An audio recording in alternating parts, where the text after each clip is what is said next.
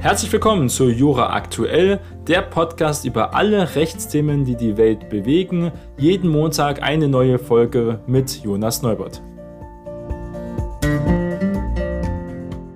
Heute ist Montag, der 8. August und wir starten gemeinsam in eine neue Woche und es gab wieder sehr viel Bewegung in der Rechtswelt.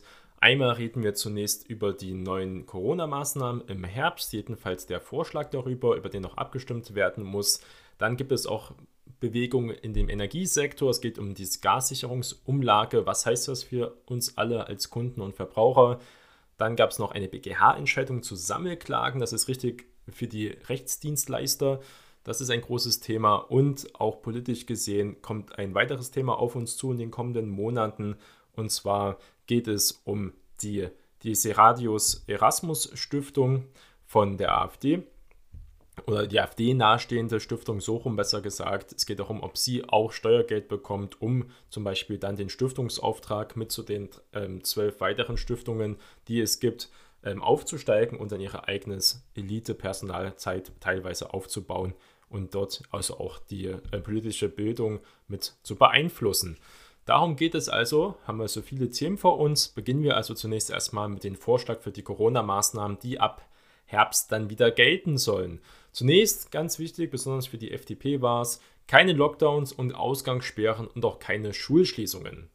Vom 1. Oktober bis zum 7. April, also auch schon wieder sehr lange, sechs Monate um genau zu sein, sollen bestimmte bereichsspezifische Schutzmaßnahmen bundesweit wieder gelten. Die Länder sollen zudem bestimmen, auch weitere Maßnahmen anordnen zu können, also sogar noch mehr Maßnahmen, soweit dies erforderlich ist, um die Funktionsfähigkeit des Gesundheitssystems oder auch der sonstigen kritischen Infrastrukturen zu gewährleisten und einen geregelten Schulunterricht in Präsenz aufrechtzuerhalten. Mit so einer neuen Infektionsschutzgesetz-Stufenmodell geben wir Bund und Länder rechtssichere Werkzeuge zur Pandemievorsorge an die Hand. Das hat jedenfalls hier ähm, Karl Lauterbach gesagt, unser Bundesgesundheitsminister von der SPD. Und wir können die Pandemie nur gemeinsam überwinden, hat jetzt auch sein Kollege, der Bundesjustizminister ähm, Dr. Buschmann von der FDP, auch nochmal verstärkt. Also hier sind sich beide einig. Was heißt das konkret? Es gibt wieder eine bundesweite Maskenpflicht in Flugzeugen, Zügen, Krankenhäusern und Pflegeeinrichtungen. Teilweise besteht diese ja sogar ähm, sowieso. Demnach soll es weiter noch bundesweit eine Maskenpflicht im Luft- und öffentlichen Personenfernverkehr sowie auch eine Masken- und Testnachweispflicht für den Zutritt zu Krankenhäusern, voll- und teilstationären Pflegeeinrichtungen und vergleichbaren Einrichtungen sowie für Beschäftigte in ambulante Pflegedienste und vergleichbaren Dienstleitern ähm, hier während ihrer Tätigkeit geben. Das ist wichtig, das nochmal neu reinzuschreiben, weil sonst würden diese Maßnahmen auslaufen. Es besteht momentan eh eine Maskenpflicht, zum Beispiel bei der Deutschen Bahn. Ähm, das wird jetzt also erweitert, erneuert. Das heißt, es fällt damit nicht raus und wird also hier äh, weiterhin fortbestehen. Ausnahmen von der Testnachweispflicht seien vorgesehen für frisch geimpfte und wir reden und genesene Personen. Das soll aber nur für drei Monate gelten. Ähm, das ist auch extrem umstritten. Das heißt, viele Leute, die sich jetzt schon dreifach geimpft haben, äh, zählt gar nichts mehr, muss man sagen. Ähm, sehr wahrscheinlich erst Leute, die sich dann zum vierten Mal impfen lassen. Viele haben sich ja schon dreifach impfen lassen und wenn das schon länger als drei Monate her ist, dann zählt das da nicht mehr so richtig mit rein. Jedenfalls gab es dazu schon Notizen von Karl Lauterbach. Werden wir sehen, ob das wirklich so äh, reinkommt. Auch ähm, Einrichtungen und andere Dienstleister sollen so behandelt werden besonders im Pflege- und medizinischen Bereich. Ausnahmen von der Maskenpflicht seien aber vorgesehen, wenn die Behandlung dem Tragen einer Maske auch entgegensteht, sowie für die in jeweiligen Einrichtungen behandelte oder auch gepflegte Person in den für ihn persönlichen Aufenthalt bestimmten Räumlichkeiten. Das heißt, wenn man im Bett liegt im Krankenhaus, kann man also, muss man keine Maske tragen. Auch für Kinder unter sechs Jahren, für Personen, die aus medizinischen Gründen keine Masken tragen können, sowie gehörlose und schwerhörige Menschen ist eine Ausnahme vorgesehen.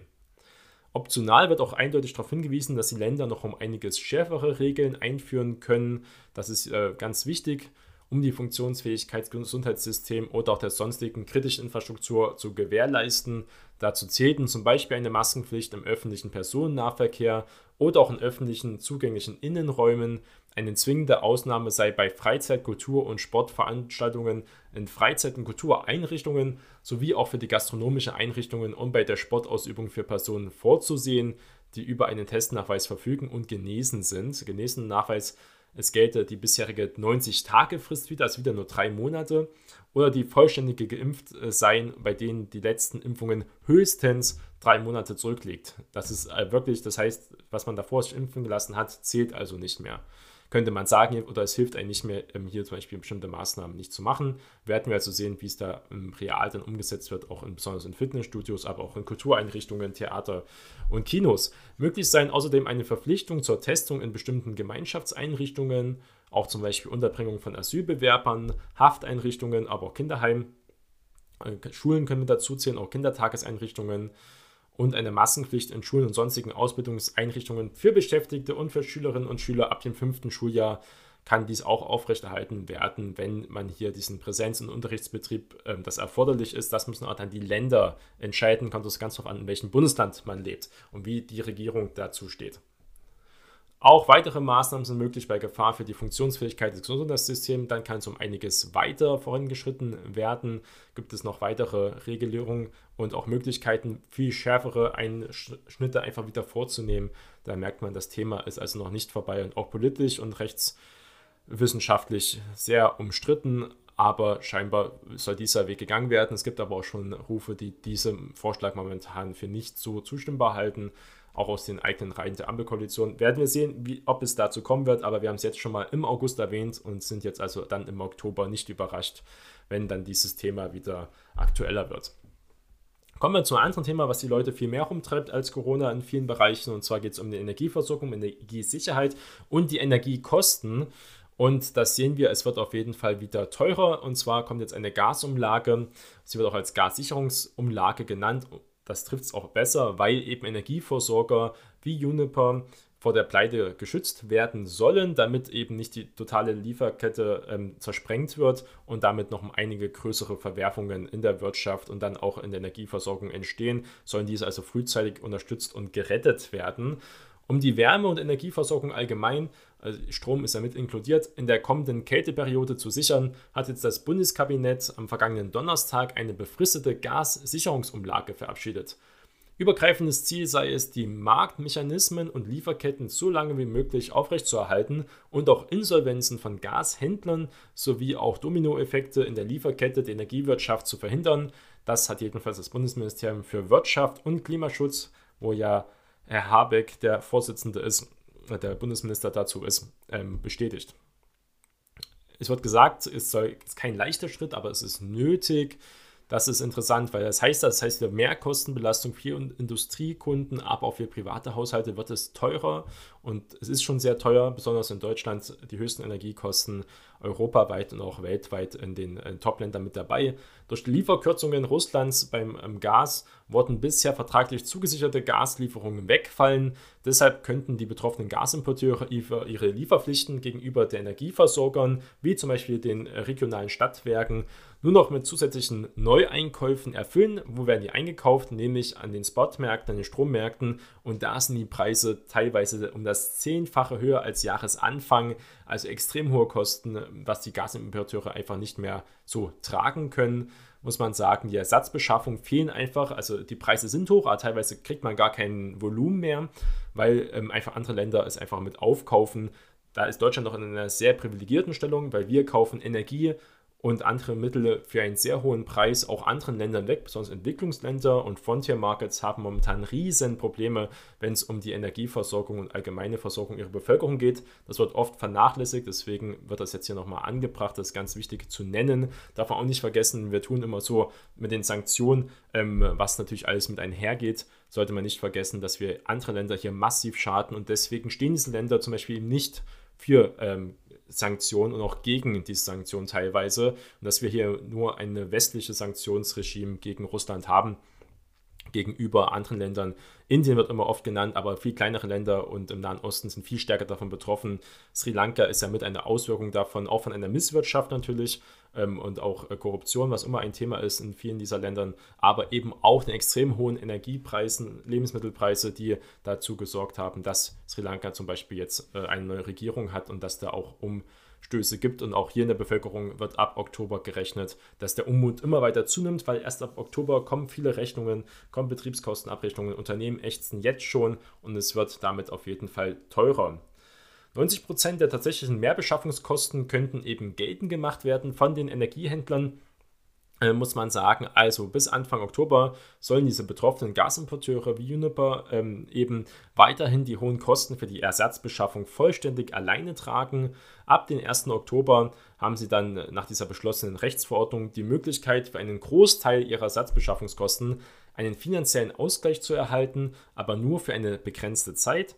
Den Ausgleich könnten die Gasimporteure nach den Plänen des Bundeskabinetts bei den Marktgebietsverantwortlichen, also der Trading Hub Europe, auch THE ähm, genannt, beantragen. Konkret können Sie dabei 90% eben dieser tatsächlichen Mehrbeschaffungskosten geltend machen und das aber nur für Bestandsverträge auch. Das wird dann von Wirtschaftsprüfern und weiteren ähm, getestet und überprüft, ob das alles Richtigkeit hat, diese ganzen Kosten, weil es werden wirklich Millionen und Milliarden auf uns zukommen. Sollte man nicht vergessen, äh, wenn diese Preise weiterhin so bleiben. Es wird extrem teuer. Teilweise sollen diese Kosten eben umgelegt werden. Um diesen Ausgleich zu finanzieren, werden diese Kosten durch eine saldierte Preisanpassung, steht es im Gesetz, also eine Art Umlage. EEG-Umlage wurde jetzt teilweise abgeschafft und jetzt haben wir eine neue Umlage und zwar soll es auf viele Schultern eben verteilt werden, dass es tragbar sein kann. Damit wird eben auch verhindert, dass es für einen Teil der Gaskunden, nämlich die, die mittelbar eben von jenen Gasimporteuren versorgt werden, die sehr hohe Ersatzbeschaffungskosten haben. Was heißt das? Es gibt bestimmte Unternehmen, die haben sich fast hundertprozentig auf russisches Gas und Energie verlassen und die haben natürlich jetzt extreme Kosten. Andere Unternehmen haben das nicht getan. Andere Unternehmen waren nur, äh, hatten nur wenig Exposure zu russischem Gas oder konnten sich davor schon sehr günstig einkaufen am Strommarkt und haben kein Problem, eigentlich keine großen äh, Mehrkosten. Die müssen aber jetzt trotzdem für die Unternehmen gerade stehen, die ähm, sich eben fast nur auf russisches Gas verlassen haben und damit zu untragbaren Preissteigerungen eben für diese kommen. Da müssen jetzt alle Unternehmen darunter also ächzen, damit eben die Lieferketten Bestand bleiben. Die Umlage geht eben auch an private und gewerbliche Kunden. Das wird auf jeden Fall so kommen. Es wird auf jeden Fall weitergereicht werden. Das haben wir in allen Bereichen gesehen. Das ist auch das Prinzip der Marktwirtschaft. Es ist ja logisch, die Preise bei Preissteigerungen weiterzureichen. Sonst wird das Unternehmen ja nicht nach Profit wirtschaften, sondern irgendwann langfristig gesehen in die Insolvenz gehen, wenn sie die Preise nicht weitergeben.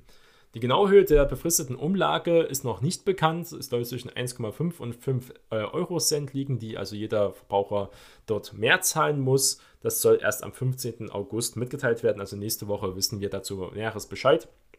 Ab dem 1. Oktober wird das also dann erstmalig erhebt, diese Umlage. Die ist befristet und die soll aber bis 2024, besser gesagt bis zum 30.09.2024 gelten. Mal sehen, ob wir wirklich so lange hoffentlich nicht in dieser Energiekrise und Lage weiterhin bestehen. Kommen wir zum nächsten Thema. Der BGH hat jetzt eine Entscheidung getroffen zu Sammelklagen. Das ist sehr wichtig für Rechtsdienstleister, ein großes Thema auch für Legal Tech Unternehmen. Also mögliche Ansprüche von tausenden Verbrauchern können also gebündelt eingeklagt werden, ja oder nein? Das war die Frage vor Gericht. Volkswagen äh, wehrt sich in diesem Skandal. Ja, der diese Skandal ist immer noch, auch seit 2015, ein großes Thema dagegen hat jetzt aber keinen Erfolg gehabt. Was bleibt damit? Die Massenverfahren bleiben weiter bestehen. Das ist eine gute Nachricht für viele Verbraucherinnen und Verbraucher. Nicht nur ähm, bei VW, wenn es um solche Sachen geht, sondern auch bei Banken, Fluglinien, ähm, aber auch Autobauern zum Beispiel ist oft manchmal Schadensersatz zu klagen. Das kann aufwendig eben sein oder großes Kostenrisiko bergen.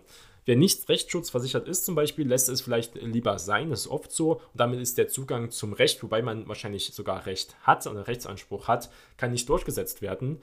Rechtsdienstleister haben darin ein Geschäftsmodell eben erkannt. Sie lassen sich mögliche Ansprüche von Verbrauchern eben abtreten, früher ja auch Factoring genannt, und klagen die Forderungen dann gebündelt ein gegen eine Erfolgsprovision. Dafür ohne Kostenrisiko für die Verbraucher. Die erhalten also dann, wenn der ähm, Fall gewonnen wird, einen Teil des Geldes. Der restliche Teil geht ähm, dann an die Rechtsdienstleister. Das ist also ein ganz interessantes äh, System für Verbraucher. Unternehmen haben vor Gericht immer wieder gegen diese Zulässigkeit dieses Geschäftsmodells argumentiert. Nun hat aber der BGH, der Bundesgerichtshof, solche Sammelklagen auch im Hinblick auf eine massenhafte Bündelung von Ansprüchen umfassend für zulässig erklärt. Das geht aus Urteilsgründen hervor, das ist sehr ähm, interessant. Die Entscheidung war bereits Mitte Juni verkündet worden und jetzt kam die Begründung dazu. VW hat gesagt, sie hält diese Sammelklagen für rechtswidrig. In dem Fall ging es um Schadensersatzansprüche vom Schweizer Volkswagen-Kunden wegen des Abgasskandals. Sie hatten ihre Ansprüche MyRide abgetreten, die das Geschäftsmodell Sammelklagen im Zusammenhang mit dem Dieselskandal im großen Stil auch betreibt. Insgesamt liegen bei den deutschen Gerichten Zehntausende an MyRide abgetretenen möglichen Ansprüche gegen Volkswagen, gebündelt in mehreren Sammelklagen vor. Die meisten stammen von deutschen Verbrauchern und Verbrauchern. VW war der Auffassung, dass dieses Geschäftsmodell gegen deutsches Recht verstößt, und zwar gegen das Rechtsdienstleistungsgesetz. Das regelt außergerichtliche Rechtsdienstleistungen, ähm, um ganz konkret zu sein. Es dient dem Zweck, Rechtssuchende den Rechtsverkehr und der Rechtsordnung vor unqualifizierten Rechtsdienstleistungen eben zu schützen. Geregelt ist etwa, wofür es eine spezielle Registrierung braucht und wann Rechtsdienstleistungen nicht erbracht werden dürfen. Es geht auch darum, ähm, wann man jetzt auch einen Anwalt zum Beispiel braucht, der ja einen qualifizierten Rechts Suche einfach helfen kann. Der BGH sagt, das Geschäftsmodell ist unzweifelhaft erlaubt. Das ist wirklich ein großer Gewinn für die ganze Rechtsdienstleistungsbranche. Ein Verstoß gegen dieses Gesetz durch das Geschäftsmodell von MyRight stellte der Bundesgerichtshof nun aber eben nicht fest. Sich massenhaft Schadensersatzansprüche gegen VW wegen des Abgasstandards abtreten zu lassen und dann in einer Sammelklage geltend zu machen, sei nach dem deutschen Recht unzweifelhaft erlaubt. Ein ganz großer Gewinn, denn die Zulässigkeit einer Sammelklage sei insbesondere nicht von der Zahl der abgetretenen Forderungen abhängig, VW hatte in der mündlichen Verhandlung eben Mitte Juni immer argumentiert, dass bei den Dieselsammelklagen teilweise mehrere tausend Ansprüche gebündelt geltend gemacht würden. Anders als bei der gesamten Durchsetzung von Fluggastrechten, die auch mal ein großes Thema sind, die der Bundesgerichtshof bereits für zulässig erklärt hatte. Dort sei es lediglich um sieben gleichgelagerte Ansprüche gegangen. Der Senat hatte einen Fall wie MyRight nicht vor Augen, ähm, wird hier gesagt, jedenfalls wird es von VW-Anwälten so argumentiert. Aus Sicht des Bundesgerichtshofs aber wird durch die Bündelung der Ansprüche auch kein unzulässiger Druck auf VW ausgeübt, also stark benachteiligt. Unerheblich sei zudem, dass MyRate mit den Sammelklagen auch Geld verdienen wolle. Mit einem Prozess Geld zu verdienen ist nicht per se verwerflich. Das ist auch wichtig, dass der BGH das hier festgestellt hat. Und diese Bündelung verbessert auch die Verhandlungsposition erheblich. Und das ist ja das Ziel, wenn wirklich einen geltenden Rechtsanspruch gibt. Warum sollte dann die Verhandlungsposition auch nicht erheblich verbessert werden? Das ist wichtig, besonders für die Betroffenen, gegen eben so Riesenkonzerne zu klagen, besonders hinsichtlich des Kostenrisikos, weil man als Privater eben nicht die Ressourcen hat, äh, juristische Schlachten mit Sachverständigenberatung und weiteren Kosten, vielleicht noch bis in die letzten Distanzen zu klagen. Das werden die wenigsten äh, Leute machen, dieses Risiko einzugehen und auch natürlich die ganzen Ärger mit aufzunehmen. Das gilt insbesondere vor dem Hintergrund, dass zum Zeitpunkt, als eine Verjährung der Ansprüche im Raum stand, das war ja auch mal das Thema, noch keine Grundsatzentscheidung des Bundesgerichtshofs gegeben habe. Die Frage, ob diese Betroffenen überhaupt einen Anspruch auf Schadensersatz hatten, also noch offen war, als Kunden sich für oder gegen eine Klage entscheiden mussten. Das ist wichtig. Es gibt Einschränkungen bei externen Finanzierern, das ist auch immer wichtig, wer das Geld dann bereitstellt. Auch Sammelklagen für Fluggäste, Mieter und Bankkunden ist möglich. Momentan gibt es äh, viele Sammelklagen im Zusammenhang mit Verlusten aus Glücksspielen im Online-Casino, weil teilweise wurden Online-Casinos betrieben in Bundesländern, wo aber das noch verboten war. Es gab ja erst seit ähm, diesem Jahr, müsste das gewesen sein, in manchen Bundesländern eine Lockerung. Sonst war immer Online-Casinos verboten, was viele nicht wissen und trotzdem genutzt haben. Und da gibt es jetzt teilweise auch Geldrückforderungen. Das ist also momentan ein nächstes Thema. Die werden also auch massenhaft eingeklagt. Und die Sammelklage ist auf jeden Fall ein Gewinn für alle Verbraucherinnen und Verbraucher in Deutschland. Kommen wir zum letzten Thema. Bundesverfassungsgericht hat jetzt einen erneuten AfD-Eilantrag auf eine staatliche Förderung für die Partei nahe Desiderius Erasmus Stiftung abgelehnt, aber er wird darüber entscheiden müssen und zwar ähm, sehr bald sogar. Um was geht es hier? Die AfD wendet sich mit ihren Anträgen in den Hauptsache dagegen, dass die Desiderius Erasmus Stiftung bislang nicht an der staatlichen Förderung politischer Stiftungen beteiligt wird. Rügt eine Verletzung ihres Anspruchs auf Chancengleichheit der Parteien, die im Grundgesetz ja garantiert ist. Per Eilantrag wollte sie jetzt eine einstweilige Verpflichtung zur Zahlung von Zuschüssen, die erheblich sind, wir reden über hier Millionen Euro, ähm, viele, viele Millionen Euro. Ein erster Eilantrag wurde schon im Juli 2020 als unzulässig verworfen. Im Februar 2022 stellte die AfD erneut einen Eilantrag auf staatliche Förderung ihrer parteinahen Stiftung. Jetzt hat das Bundesverfassungsgericht auch den neuerlichen Antrag auf Erlass einer einstweiligen Anordnung als unzulässig verworfen. Der Antrag sei unstatthaft. Die AfD habe, wie bereits beim ersten Antrag, nicht substanziert dargelegt, dass das geltend gemachte Recht auf Chancengleichheit der politischen Parteien aus Artikel 21 Absatz 1 Satz 1 Grundgesetz auch die vorläufige Anordnung von Zahlungspflichten zugunsten der nicht verfahrensbeteiligten Stiftung umfasst. Ferner habe sie auch nicht ausreichend dargetan, dass die begehrte einseitige Anordnung erforderlich sei, um eine endgültige Vereitlung des geltend gemachten Rechts zu verhindern.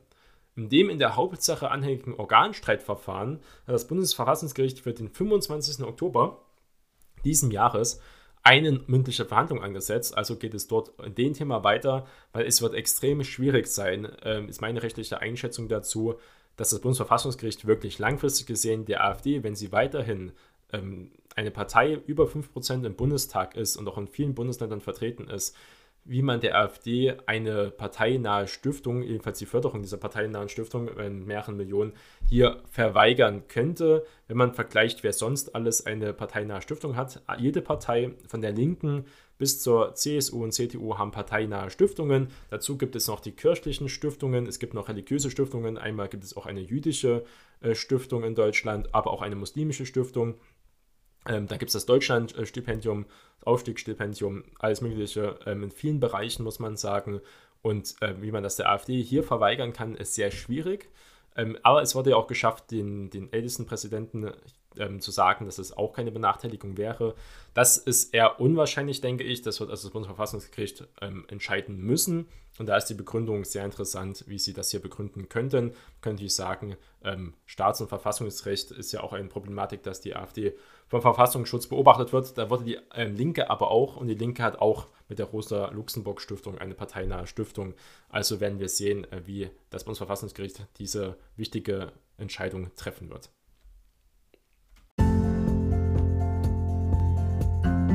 Das war Jura aktuell. Vielen Dank fürs Zuhören und wir hören uns bald wieder.